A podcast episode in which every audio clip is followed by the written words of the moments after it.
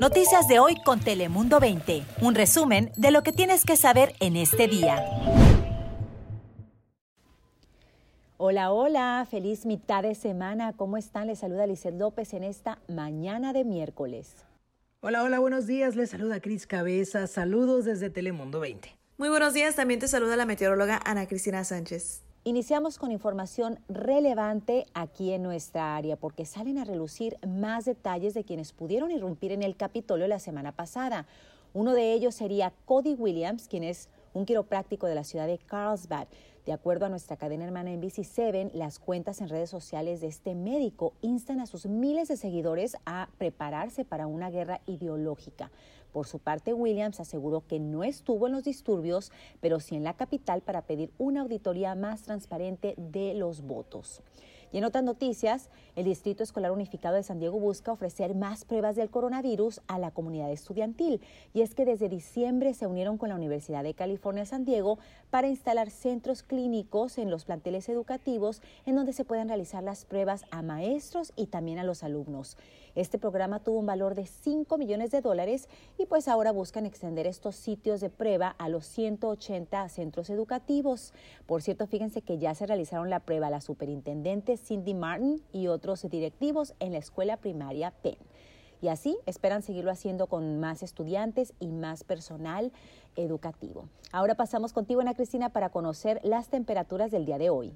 Muy feliz miércoles, Lizette, y feliz cumpleaños también, celebrando el resto de la semana con temperaturas bastante agradables. Justo hoy la máxima en Tijuana de 23 a 24 grados centígrados, en San Diego disfrutando de temperaturas entre 70 a 73 y al interior de nuestro condado incluso las temperaturas ascendiendo aún más entre 75 a 78 grados, incluso en los valles, en Ramona, en El Cajón. Así que un día bastante agradable con cielo mayormente soleado, pero el calor veraniego está por llegar, que justo mañana las temperaturas continuarían en un marcado ascenso y estaríamos estableciendo nuevos récords en tanto a temperatura máxima. Así que a disfrutar de este hermoso día que no será tan caluroso como nos espera el resto de esta semana. Esta noche temperatura mínima en 13 grados centígrados para Tijuana y en San Diego en los bajos 50. Ahora paso contigo, Cris Cabezas, ¿qué nos tienes? Gracias, Ana Cristina. Una luz de esperanza. Fíjate que así es como lo describió anoche el delegado federal único en Baja California cuando llegaron las primeras vacunas anti-COVID al estado. Y bueno, dijeron que esperaban tres cajas con 14 mil 625 mil dosis que van a ser administradas al personal médico primeramente, a los doctores, a los enfermeros y todos los trabajadores que están salvando vidas. Posteriormente, en la segunda etapa, se cree que van a ser las personas de la tercera edad en Baja California las que van a recibir la vacuna contra el COVID-19. Pero bueno, esto apenas está comenzando y también felicitaron al militar mexicano que están ayudando con la logística y con la seguridad y el transporte de estas vacunas que en estos momentos representan una luz de esperanza, como lo dijo el funcionario.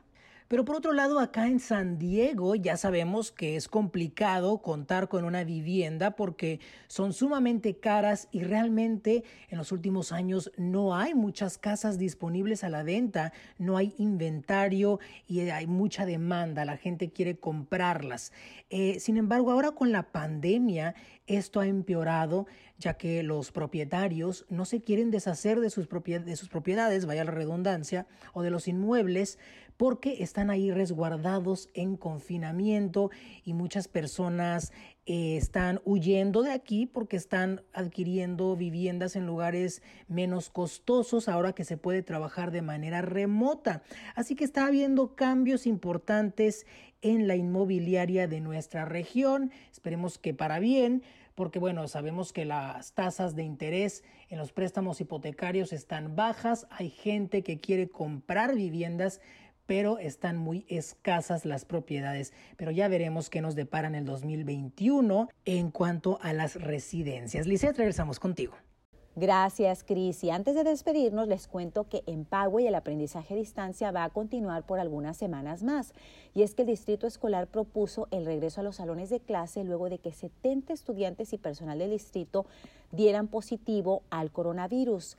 El regreso pues va a ser gradual, pero ¿quiénes van a regresar? ¿Cuándo y cómo va a estar todos estos distintos niveles? Bueno, a partir del 19 de enero, solo estudiantes de preescolar de tiempo completo y aquellos bajo el programa de nombre ISS son quienes regresarán a las clases presenciales. Pero en febrero, algunos alumnos desde primaria a preparatoria regresarán en grupos pequeños a las aulas. Así que poco a poco se va a ir dando este regreso a clases. Yo soy Lizel López. Recuerden que siempre tenemos información en todas nuestras plataformas. Noticias de hoy con Telemundo 20. Suscríbete para recibir alertas y actualizaciones cada día.